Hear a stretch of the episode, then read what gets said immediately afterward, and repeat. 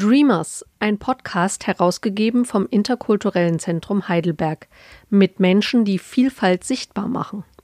Folge 1 mit Patrick Fiegei, der in seiner Audiostory Tatschu die Geschichte seines Großvaters erzählt, der 1919 in Polen geboren wurde. Zur ersten Ausgabe des Dreamers Podcast des Interkulturellen Zentrums begrüße ich Patrick Fiegei. Hallo, grüß dich. Du bist Audiojournalist im Südwesten, der in seiner Freizeit vor allem auf zwei Rädern unterwegs ist, habe ich gesehen. Ja, da bist du mir schon ein bisschen in den sozialen Medien äh, hinterhergestiefelt quasi, ne? Das stimmt. Ich bin viel mit dem Rad unterwegs, habe das so ein bisschen lieben gelernt ähm, in diesem Corona-Sommer vor allem, wie so viele wahrscheinlich. Ähm, das ist meine zweite Leidenschaft, ja, neben dem Audio. Das ist die erste Leidenschaft. Schon, also äh, Beruf und Berufung ist da für mich so eins. Äh, mit Audio zu arbeiten macht einerseits viel, viel Spaß, ist top aktuell, ist schnell, kann aber auch in der Freizeit wirklich erfüllend sein und viel Spaß machen und ähm, vor allem anderen Spaß machen und Freude bereiten. Das ist was, was mir gut gefällt und was sich sehr gut verknüpfen lässt.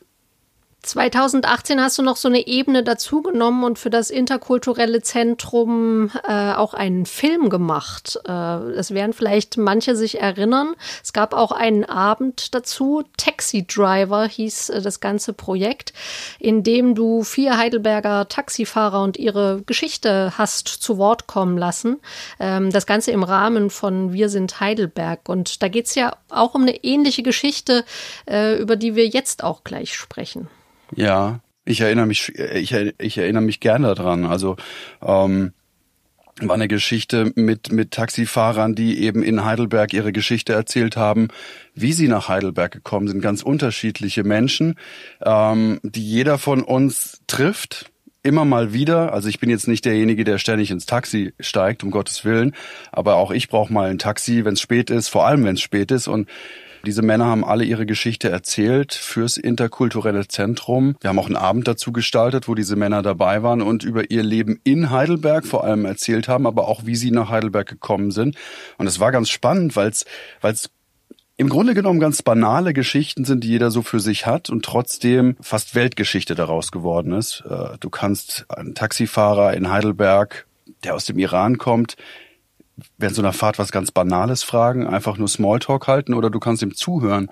Und äh, genau das war bei diesem Projekt, was wir damals gemacht haben, 2018 hast du gesagt, dass das schon wieder so lange her ist, ähm, war das Ausschlaggebende, dass wir den, dass wir mal richtig zuhören und schauen, was sind es eigentlich für Menschen, die wir da nur ähm, quasi als unseren ja, Autoboten nutzen und dann irgendwie nach ein paar Minuten wieder aussteigen, wie tiefgründig solche äh, Gespräch, Gespräche auch mal sein können. Das war ganz spannend.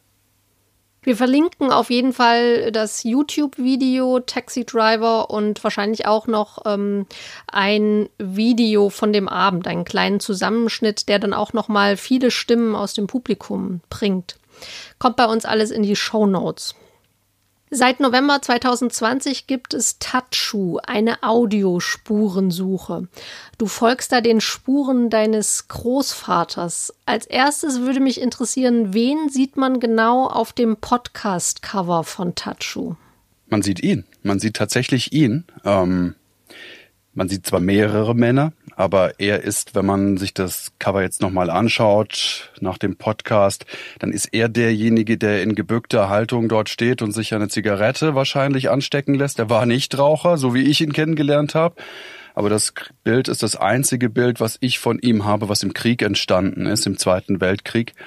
Und das ist mir irgendwann mal in die Finger gefallen und dann fand ich das ähm, so beeindruckend für mich, weil viele Details in diesem Bild stecken, die ich erst später erfahren habe, dass ich mit dieses Bild rausgesucht habe. Also man sieht ihn mit wahrscheinlich zwei Freunden, Wegbegleitern. Ich kenne die Männer nicht, die sonst noch auf dem Bild sind. Ich weiß nicht, ob sie, wo sie gelebt haben, wann sie gestorben sind. Nein, das weiß ich nicht, aber ich weiß, dass er es ist in der Mitte. Seit wann beschäftigst du dich so intensiv mit der Geschichte deines Großvaters? Das ist eine, das ist eine Frage, die echt schwer zu beantworten ist, weil ich mich als kleiner Junge immer schon so ein bisschen gefragt habe, wer ist denn eigentlich dieser, dieser Opa? Wer ist dieser Mann? Äh, dazu muss man vielleicht äh, wissen, dass ich viel bei meinen Großeltern war. Ähm, ich bin viel, habe viel, viel Zeit dort verbracht. Meine Mutter hat äh, vormittags gearbeitet und hat mich zu meinen Großeltern gebracht. Und wenn ich nicht im Kindergarten war oder wenn mal irgendwie äh, die Zeit knapp war, war ich immer bei diesen Großeltern, nicht bei anderen Großeltern, sondern bei diesen.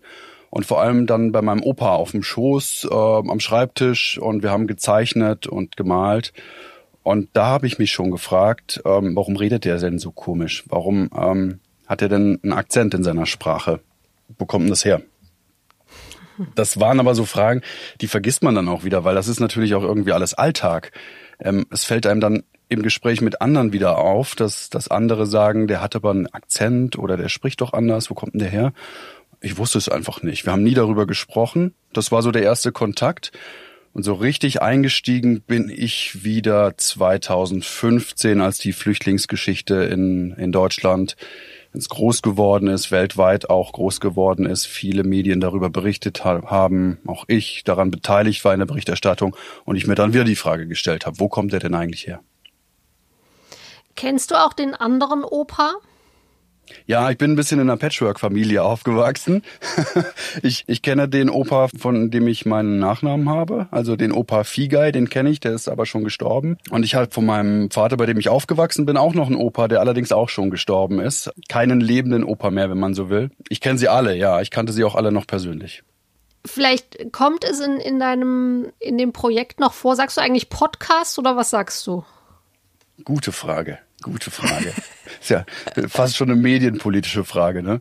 Ähm, ich sag Audio, Audio Story, Audiogeschichte, je nachdem, ob man es jetzt äh, mit dem Anglizismus machen möchte oder nicht. Ähm, es ist eine Audiogeschichte für mich und kein Podcast, weil sie abgeschlossen sein wird. Es wird mehrere Teile geben. Ich plane im Moment mit fünf Teilen, vielleicht sechs Teile und habe dann auch schon ein neues Projekt im Kopf, was ich anschließen werde daran. Aber die Geschichte an sich ist für mich abgeschlossen und deswegen kein Fortsetzungspodcast. Allerdings nutze ich den Begriff dafür auch, weil das natürlich der Überbegriff ist, ne, den, den man jetzt äh, dafür nutzen kann und jeder weiß sofort, okay, der macht was mit Tönen und, und ähm, publiziert das Ganze im Internet und gut ist. Aber ich bin da auch da nicht päpstlicher als der Papst, was, was so dieses ähm, Benennen von solchen Stücken gilt. Du hast gerade erzählt, du hast mit deinem Großvater auch am Schreibtisch gesessen. Vielleicht ist es noch ein Thema in der Audio-Story. Was hat dein Großvater gemacht, beruflich? Also was ich schon verraten kann, ähm, ist, dass ich, dass ich weiß, dass er ähm, quasi eine Art Schlosser gelernt hat. Das ist, ich, ich zögere so ein bisschen, weil es schwer zu beschreiben ist. Diese Dokumente, die ich habe, die sind sehr, sehr alt, die stammen aus den, aus den 30er Jahren.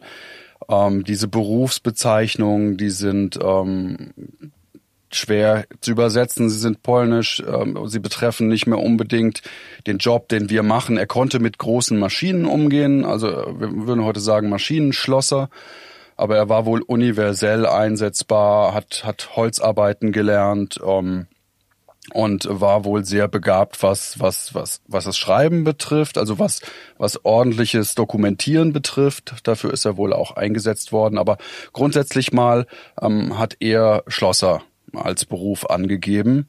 Und ähm, so viel ich heute weiß, ich weiß schon ein bisschen mehr, als ich im Moment schon im Podcast verraten habe. Aber ähm, soviel ich heute weiß, hat ihm auch das geholfen, durch den Krieg zu kommen, ähm, was er in frühen Jahren gelernt hat. Wie ändert sich denn das Bild deines Großvaters, je mehr du jetzt über ihn erfährst? Ich habe ja vorhin gesagt, so ich habe diese Erinnerung, als ich klein war, wie er war. Und ähm, das ist immer noch die, die Erinnerung, obwohl ich in also wir sprechen dann über einen Zeitraum in den, in den späten 80ern, der mich geprägt hat, was ihn so angeht. Späte 80er, mein Opa ist 1996 gestorben, da war ich 13 Jahre alt. Ähm, so dieser Übergang Ende 80er, Anfang 90er, das ist so die prägende Erinnerung für mich. Sieben, acht Jahre alt war ich da. Und ähm, diese Vorstellung, die habe ich heute immer noch von ihm, das ist die, die zentral für mich ist. Also wenn ich an meinen Opa denke, denke ich an diese Erinnerung. Das, was davor war, was, was ich jetzt über ihn recherchiere, was ich rausgefunden habe, wie ich ihn auch wiedererlebe in dem, was ich mache, äh, mit den Dokumenten, die ich lese. Deckt sich das mit dem, mit dem Charme, den er hatte, den ich erlebt habe, den meine Mutter beschreibt auch in diesem Podcast-Projekt, wie sie über ihn spricht? Und ähm, das deckt sich mit dem. Allerdings erkenne ich mehr und mehr eine Seite von ihm, die er einfach nicht preisgegeben hat, die er versteckt hat, die wie so eine Schublade in ihm steckte, zu war, verschlossen war. Und die decke ich so langsam auf und diese Seite lerne ich kennen. Ich glaube, als Charakter war er der gleiche oder derselbe, aber er hat sich, er hat sich quasi durch, durch sein Leben vorher verändert, äh, dass er einen Teil von sich abgestreift hat. Warst du denn schon mal dort, wo dein Großvater geboren ist? Nein. Das, das, das werde ich, das werde ich natürlich jetzt häufig gefragt. Ich bin das vorher nie gefragt worden. Ich bin vorher nie gefragt worden, warst du schon mal in Polen? Weil mich keiner mit dem, mit dem Land in Verbindung bringt. Niemand. Ich selbst nicht. Ich habe das mit meinem Nachnamen natürlich immer mal recherchiert. Wo kommt der her? Der kommt von aus, aus einer anderen Familienrichtung. Der kommt aus, wahrscheinlich aus Ungarn, Polen, man weiß es nicht so genau, aus dem Grenzgebiet stammt er her. Ich war noch nicht in Polen. Ich war noch nie in Polen, was erstmal fast schon verrückt klingt, wenn man sich so ein Podcast-Projekt anhört und da spricht jemand über seinen Großvater, über Heimat, über, über ähm, Herkunft und man spricht so viel über ein Land und derjenige, der den Podcast macht, war noch nie in diesem Land. Ich muss da natürlich mal hin, aber ich war da noch nie. Nein, noch nicht mal an der Grenze. Und planst du es denn jetzt? Definitiv, ja. Also ich plane das. Plan das. Ähm, es gibt mehrere Orte, die in Frage kommen.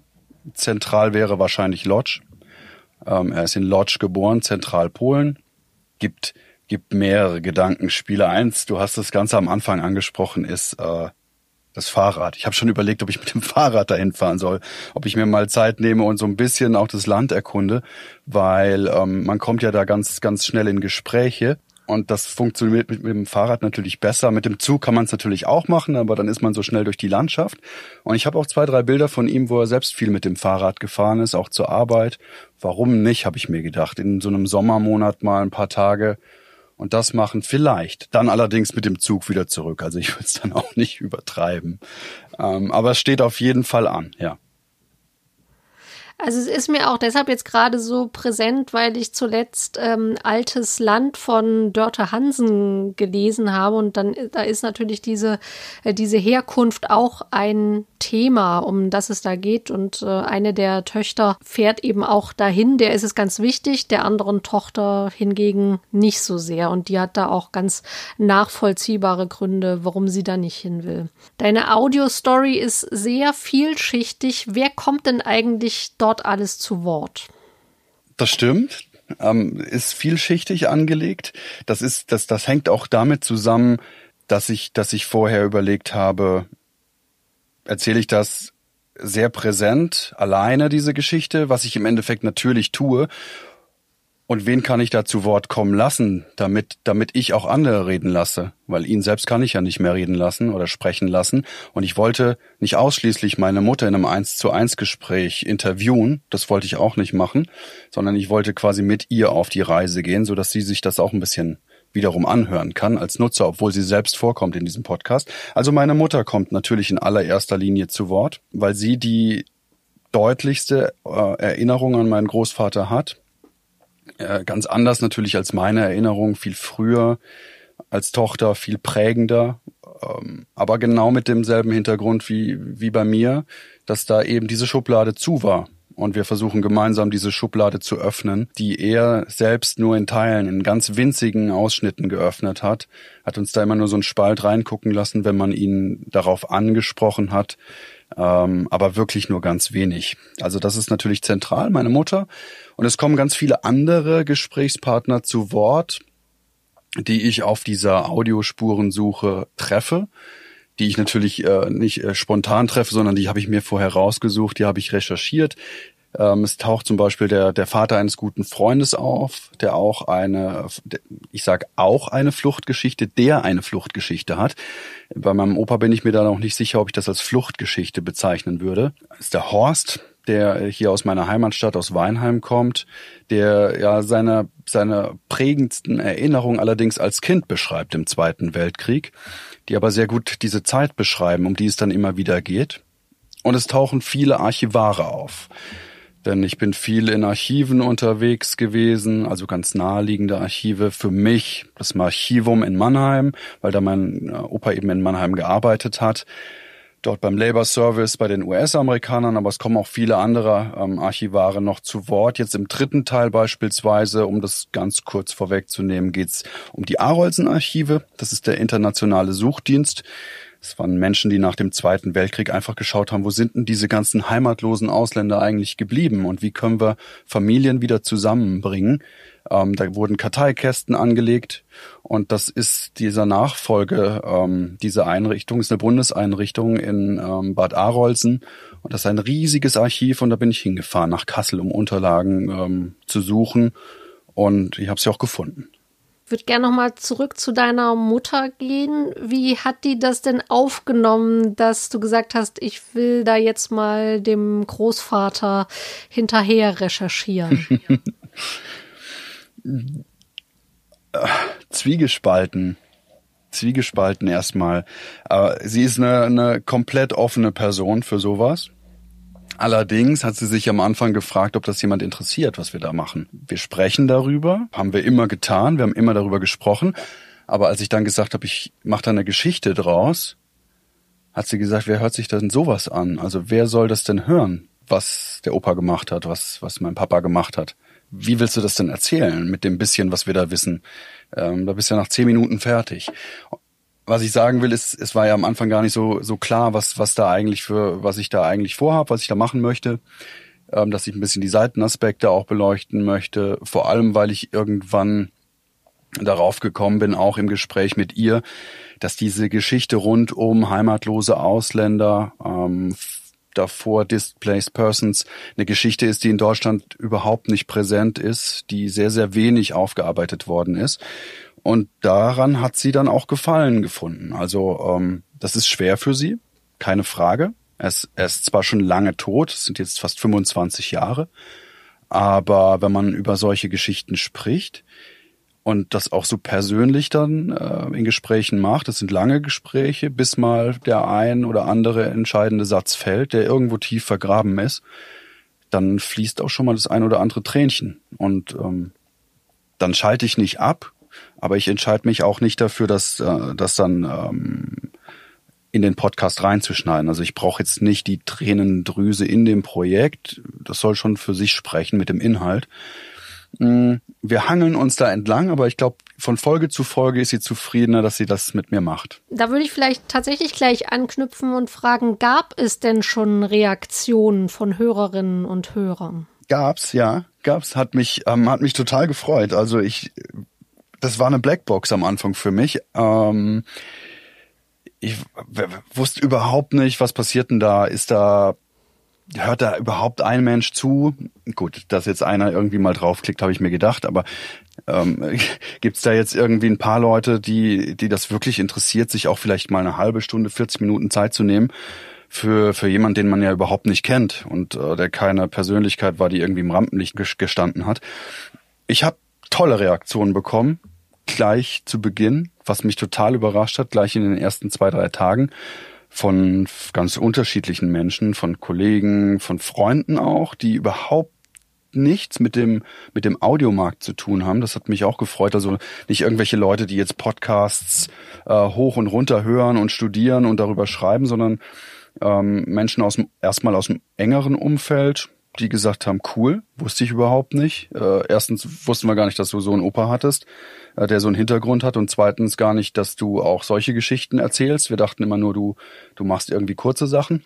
Auch ganz unbekannte Leute, die mir geschrieben haben, cool, dass mal jemand über dieses äh, Projekt heimatlose Ausländer über über sowas berichtet. Mein, ähm, ich hatte einen einen Fall, wo mir jemand geschrieben hat, ähm, mein Opa hat eine ähnliche Geschichte. Äh, ich habe sie nie verstanden, aber ich beginne jetzt auch mal zu suchen. Und das ist genau genau dieser dieser Anreiz, den ich eigentlich setzen wollte, dass man sich damit ein bisschen beschäftigt, dass man auch seine eigene Familiengeschichte vielleicht nur doch noch hinterfragt, ähm, weil zu spät ist es nie.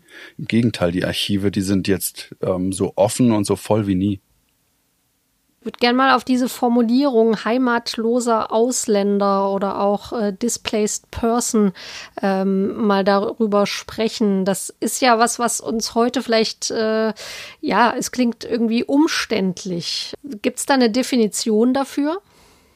Das sind ja zwei unterschiedliche Begriffe. Einmal gibt's den heimatlosen Ausländer. Das ist der spätere Begriff, den quasi die Bundesrepublik Deutschland dann durchgesetzt hat für ehemalige Displaced Persons. DP, die Bezeichnung kommt von den Alliierten. Das waren quasi die Menschen, die entwurzelt worden sind während des Zweiten Weltkriegs. Ich habe jetzt keine ähm, druckreife Definition im Kopf, die gibt es.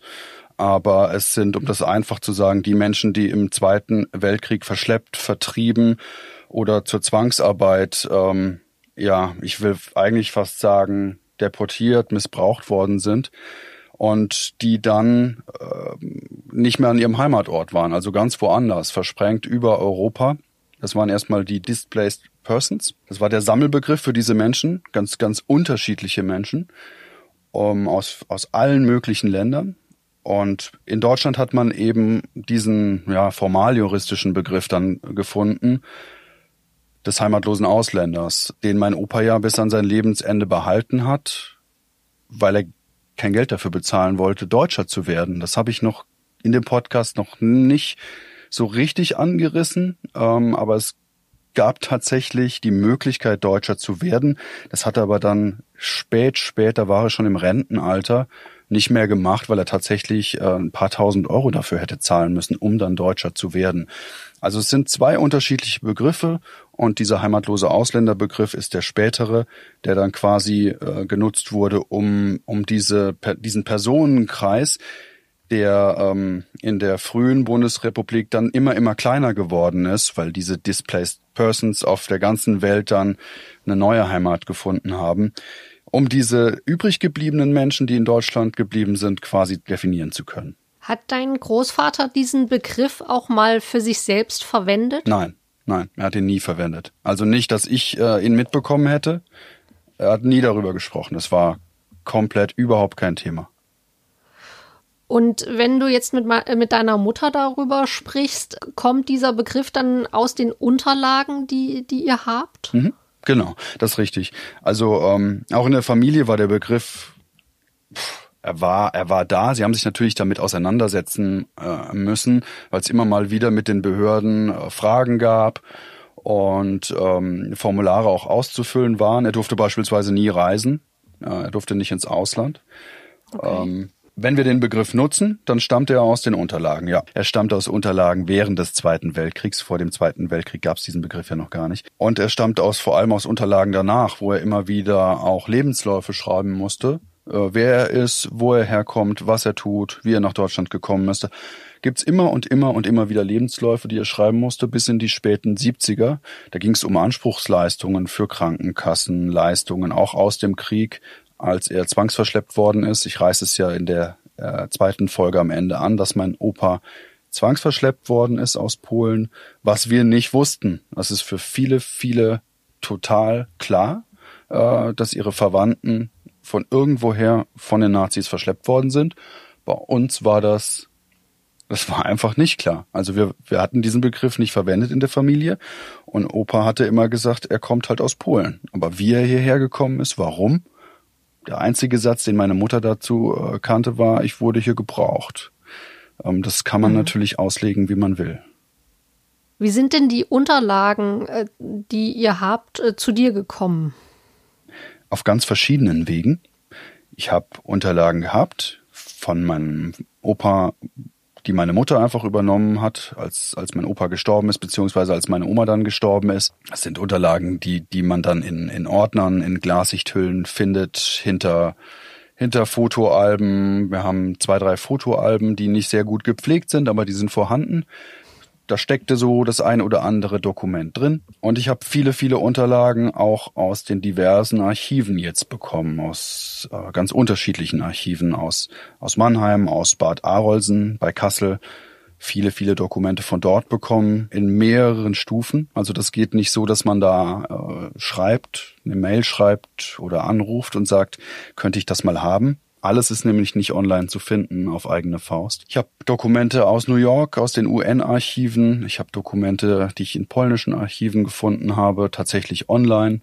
Also das, das ist so ein Puzzle, was sich so nach und nach, je länger man sucht, äh, zusammenfügt. Aber die Ursprungsdokumente, die habe ich tatsächlich aus der Familie. Ist das ja ein Projekt, das du privat verfolgst. Also du machst das ja neben der Arbeit. Ähm, wie gehst du denn da bei der Recherche vor? Gut, da gehe ich genauso vor, wie ich das bei der Arbeit auch machen würde. Also ähm, klassische, klassische journalistische Recherche. Ich habe äh, Unterlagen vor mir liegen. Ich habe ähm, Ansatzpunkte, die mich interessieren. Das ist am Anfang, äh, kann man das am besten beschreiben wie so ein nicht verknüpftes Spinnennetz. Also man hat einzelne Punkte, die, die vielleicht äh, in so einer Mitte zusammenführen könnten. Man hat eine Idee davon, natürlich, was man, was ungefähr sein könnte, und dann versucht man das zu verfolgen. Man hangelt sich da zunächst mal, und das ist die banalste Form. Ich weiß ja natürlich zum Glück, wie mein Großvater hieß. Tadeusz Sirotkin und dann gebe ich erstmal diesen Namen ein und dann finde ich was oder dann finde ich nichts in in einem Archiv. Also der, das, die Archive sind immer erstmal die ersten Anknüpfungspunkte für solche, für solche Recherchen, bevor man irgendjemand kontaktiert, der sich dann tiefergehend damit auskennt. Also ich äh, spreche in diesem Podcast ja auch einmal einen Wissenschaftler an, den ich angeschrieben habe, der vor Jahren 1983 ähm, im Spiegel einen Artikel veröffentlicht hat. er, hat ihn nicht veröffentlicht, er hat er, über ihn ist berichtet worden, weil er da ähm, über heimatlose Ausländer, Displaced Persons geschrieben hat, den ich dann anschreibe, aber das ist dann immer erst der nächste Schritt, Personen anzuschreiben. Also erstmal hangelt man sich entweder an Namen entlang, ähm, Nachnamen und Vornamen. Äh, der Nachname Sirotkin ist nicht so häufig, äh, das wusste ich auch nicht, aber er kommt nicht so häufig in Dokumenten vor. Das ist das Erste. Dann nimmt man Städtenamen. Man, man sucht sich anhand der Dokumente Orte raus, äh, beispielsweise Arbeitgeber, die man gefunden hat. Und was auch immer noch ein ganz guter Ansatzpunkt ist, sind ähm, Unterlagen der Krankenkassen. Auch im Zweiten Weltkrieg waren äh, die Unterlagen beispielsweise von der äh, Krankenkasse meines Großvaters, äh, die sind gepflegt worden ähm, das hört sich jetzt so fast an, als ob die hier so eine Krankenversicherungskärtchen hätten. Das war natürlich nicht so, aber es gab Unterlagen, ähm, die immer noch in den Archiven liegen und auch da kann man viele Namenslisten finden, die man durchgehen kann. Also das ist quasi so der Weg der Recherche und dann geht's natürlich nicht darum, ähm, oder man kommt nicht darum, auch in, in, in der Literatur zu suchen oder mit Menschen zu sprechen, die in dieser Zeit gelebt haben. Es wäre natürlich immer weniger. Aber es gibt natürlich äh, trotzdem noch ältere Menschen, die, die Kind waren und, und zwar äh, im Kindesalter, dass sie sich wenigstens noch an die Situationen erinnern können. Ich habe vorhin von Horst gesprochen, der sich beispielsweise an diese DP-Aufnäher äh, auf, auf ähm, Anzügen erinnern konnte, die durch Heidelberg gelaufen sind. Warum hatten die denn eigentlich äh, diese, diese Jacken an, auf denen das stand? Weißt du das? Ich weiß es tatsächlich erst seit kurzem. Diese Kennzeichnung ist noch ein Überbleibsel aus dem Krieg und nach dem, was ich jetzt ähm, erfahren habe, war es einfach eine, eine, eine Lagerkennzeichnung, dass klar war, das sind Leute, die stehen ähm, unter Schutz quasi von der IRO, von der beziehungsweise damals noch von der UNRWA, ähm, das ist die Vorgängerorganisation der International Refugee Organization, also die internationale Organisation, die sich damals um die Flüchtlinge nach dem Zweiten Weltkrieg gekümmert hat von den Vereinten Nationen. In diesen, in diesen Lagern für diese äh, heimatlosen Ausländer, beziehungsweise damals dann noch Displaced Persons, ähm, wurde das einfach gekennzeichnet, damit man weiß, das sind Leute, die haben Ansprüche, ähm, die haben tatsächlich auch Verpflegung bekommen, die haben äh, in diesen äh, Lagern, äh, das waren ganz unterschiedliche Orte, also ehemalige, es waren leider natürlich auch ehemalige Konzentrationslager, aber ehemalige Fabrikhallen, ehemalige Kasernen der, der Nazis, die dort unterkommen und unterkamen und dass es einfach gleich klar war, das sind Leute, die von dort kommen. Allerdings hat das wie alles in der Zeit auch so einen, einen kleinen Nach- oder Fadenbeigeschmack, diese Kennzeichnung. Diese Leute sind dadurch natürlich aufgefallen und auch im Straßenbild aufgefallen. Und vorher, das habe ich jetzt erst herausgefunden, gab es auch dieses Ostabzeichen. Das ist ein Begriff, also das haben Ostarbeiter getragen. Äh, die sind da, hatten das auf ihren Jacken. Ähnliches Zeichen wie der Judenstern, nur natürlich nicht ganz so drastisch, weil eben für die Zwangsarbeiter, also Menschen, die aus dem Osten verschleppt worden sind, trugen dieses Ostabzeichen. Und die Polen trugen tatsächlich nochmal ein P, ein, ein Polish People Abzeichen, das tatsächlich wiederum, und darauf wollte ich hinaus, die, die Vorlage für den Judenstern war. Und auch alles das findet man wieder in Archiven, die zugänglich sind und man kann sich diese Dokumente von ranghohen Nazis, Nationalsozialisten durchklicken, durchschauen und dann diese Geschichte dieser Logos nachvollziehen. Und das sind so kleine Puzzlesteine, die ich immer wieder versuche, für diesen Podcast herauszufinden, wie sich, ja, wie sich Geschichte auch entwickelt das ist ein gutes Beispiel dafür, wie sich äh, Vergangenheit und Gegenwart dann immer ja, verknüpfen. Ich habe so einen anderen Podcast im Sinn, ähm, der sowas auch schon gemacht hat. Äh, ich glaube, du kennst sie auch, Nora Hesters, äh, die Anachronistin, die äh, ebenfalls die Geschichte ihres Großvaters äh, erzählt, der Widerstandskämpfer im äh, Zweiten Weltkrieg war. Ich glaube, solche, solche Geschichten sind so anschaulich, weil, weil sie eben wirklich ja, diese ganz persönlichen Geschichten erzählen und wenn man sonst immer nur Zahlen und Fakten hat, dass dann eben auch wirklich äh, eine ganz persönliche Geschichte dahinter erscheint. Absolut, absolut. Ja, ich kenne sie, ich kenne ihr Projekt auch. Die eine, eine ganz andere Seite, ein Widerstandskämpfer, natürlich eine sehr, sehr bewegende Geschichte auch äh, ihres Großvaters und, und einer, die von, von vielen, vielen zeitgeschichtlich wertvollen Dokumenten begleitet wird und sie, sie arbeitet das fantastisch auf und sehr nachvollziehbar und ähm, ich finde es toll, dass sie äh, dafür auch schon, schon lange äh, derart positives Feedback bekommt. Äh, wir haben uns da unterhalten, da wusste sie noch nicht, dass ich das Projekt über meinen Großvater mache. Ähm, wir haben uns mal in Köln getroffen aber äh, großartig. Also ich äh, mehr davon. Ja, ich freue mich jedes Mal, wenn wenn von ihr was Neues dazu rauskommt. Ich würde gerne noch mal ein bisschen in die Tiefe deiner Audio-Story gehen. Du verwendest da auch gesprochene Dokumente, bei denen man im ersten Moment gar nicht weiß, wo kommen die her, wie ordne ich die ein. Äh, die werden äh, von, ich glaube, Kolleginnen von dir gesprochen. Vielleicht erstmal die Frage, wie konntest du die Kolleginnen dafür gewinnen, dass sie äh, das mit dir gemeinsam oder dir, ähm, dir dabei auch helfen? Du meinst die Gedichte? Ja die, das kann ich ja vorwegnehmen. So, weiß, hört ja nicht jeder. Doch, es hört wahrscheinlich jeder hier diesen diesen Podcast, der auch äh, dann Tachu hört. Ich kann es ja verraten so als als als kleinen Spoiler. Also wer es nicht wissen will, jetzt weghören. Aber ähm, ich verrate es jetzt im, im dritten Teil dann auch. Diese diese ähm, diese Gedichte sind aus einem kleinen Poesiealbum, was ich von ihm habe. Und ich wusste gar nicht, dass es ein Poesiealbum ist. Das ist ein kleines äh, hölzernes Heft, also Holzeinband. Boah, wie groß mhm. ist das? Die Hälfte von DIN A6. Also es ist wirklich, es ist ganz klein. Das ist so groß wie mein Handteller.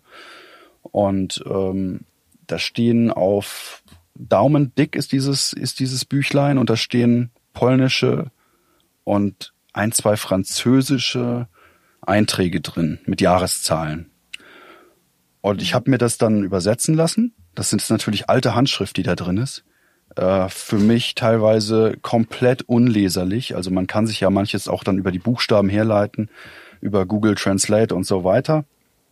Aber ich habe mir das übersetzen lassen von einer Muttersprachlerin aus Polen, von einer Bekannten. Ja, dann stellte sich raus, dass das, dass das äh, Reime sind, dass das kleine Gedichtchen sind, sie er mitbekommen hat von Menschen, die er getroffen hat. Auf seinem Lebensweg äh, stehen auch immer die Orte drin, wo er die aufgeschrieben bekommen hat. Und ich verknüpfe das mit der Geschichte, weil sie, also ich war erstmal baff, als ich die Übersetzungen gesehen habe. Das ein bisschen mhm. anpassen müssen, ähm, weil die ursprüngliche polnische Bezeichnung manchmal nicht ins Deutsche passt. Aber sie sind minimalst angepasst und das sind für mich, also ich hatte, da hatte ich das erste Mal Tränen in den Augen, weil dieses Büchlein, das stand, äh, solange ich denken kann, bei meiner Mutter, bei mir zu Hause dann wiederum im, im äh, Regal vor meinem Kinderzimmer, ähm, vor dem im Bücherregal und sie fand es halt einfach schön. Aber kein Mensch hat das jemals äh, übersetzen lassen, geschweige denn gewusst. Mein Opa hat zu ihr gesagt, stell's dir auf, wenn es dir gefällt. Er hat auch nicht gesagt, was das ist das kam dann erst dadurch raus und ich habe das verknüpft mit der Geschichte, weil diese diese Gedichte äh, einfach so gut zu seiner Geschichte passen. Das löse ich jetzt auf. Das war vielleicht ein bisschen fies. Ich finde es ja auch selbst interessant, solche Sachen zu hören und bin auch immer froh, wenn nicht alles gleich verraten wird. Und ähm, Diese Gedichte habe ich tatsächlich von einer lieben Kollegin einsprechen lassen, Martina Senghaas, Dankeschön nochmal dafür. Mit ihr habe ich mich immer unterhalten über diese Geschichte äh, rein privat, äh, die ich da mache. Du hast es ja angesprochen, das ist ein privates Projekt, das ist mir auch ganz wichtig. Aber man braucht äh, solche Ratgeber auch, wenn man persönliche Geschichten erzählen möchte, dass man, mhm. dass man so ein Feedback bekommt. Interessiert das denn überhaupt? Geht man da in die richtige Richtung? Ist das, was man da erzählt, überhaupt relevant?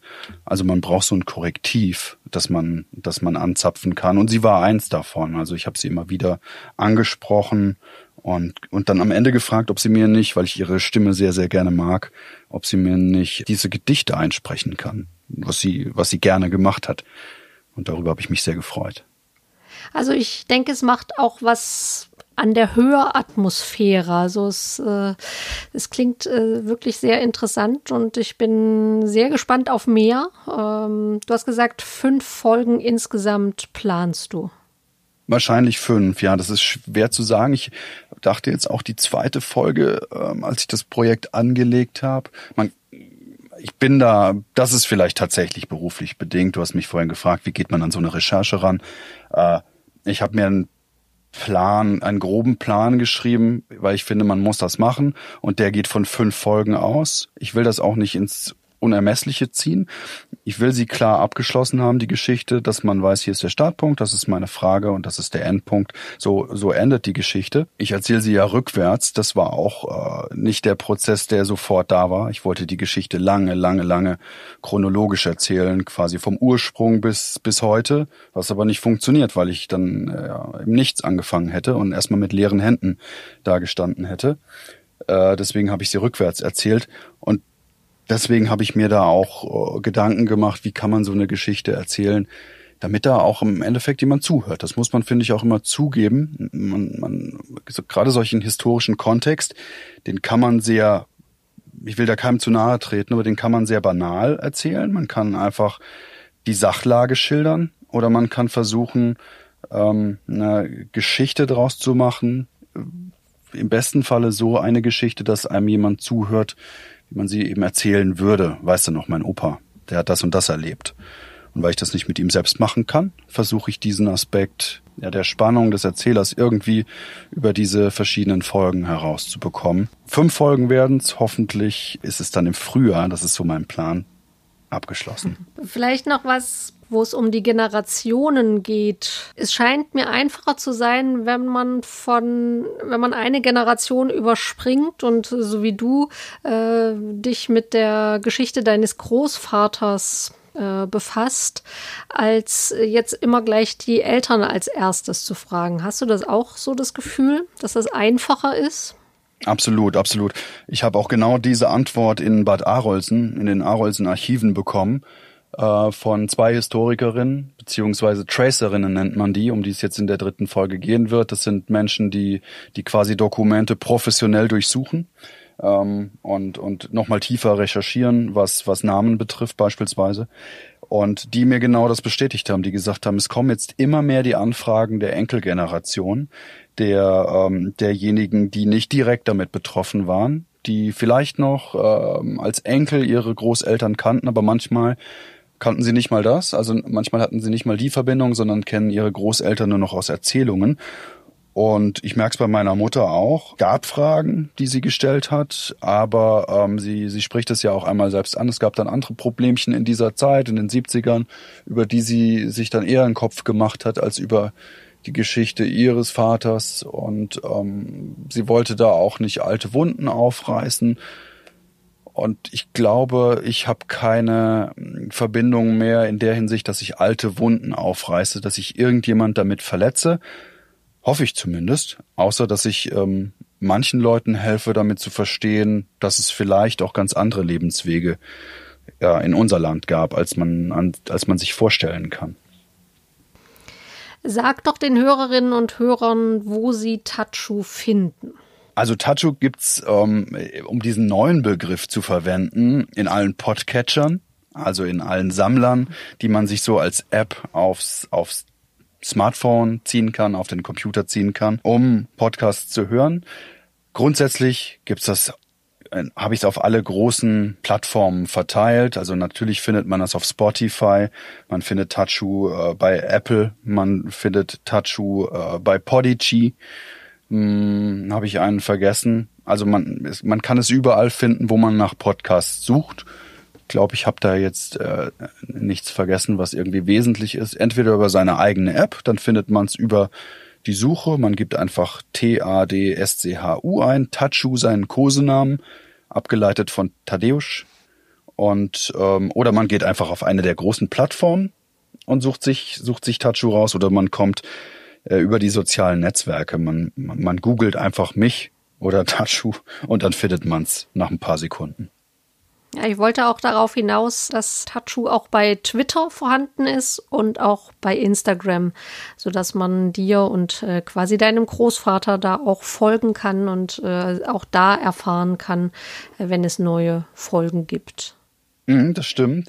Das ist ein, das ist, das ist ein Teilaspekt der ganzen Geschichte der auch, äh, so hoffe ich jedenfalls, äh, bisschen langfristiger angelegt ist als dann die abgeschlossenen Folgen für sich von diesem Projekt, ähm, was, was quasi die Audiogeschichte erstmal angeht. Und ich habe die Erfahrung gemacht, das ist noch ganz frisch und das, das läuft auch ich will nicht sagen, ich will es nicht abwertend sagen nebenher, aber das ist natürlich wahnsinnig zeitintensiv, diese, diese sozialen Medien zu bedienen und auch so zu bedienen, dass man dass man damit zufrieden ist mit dem Endprodukt. Klar kann man auf, auf Instagram einfach ein Foto teilen oder einen Spruch teilen und dann ist gut, aber ich versuche das immer so zu verknüpfen mit den Folgen, die ich gerade mache.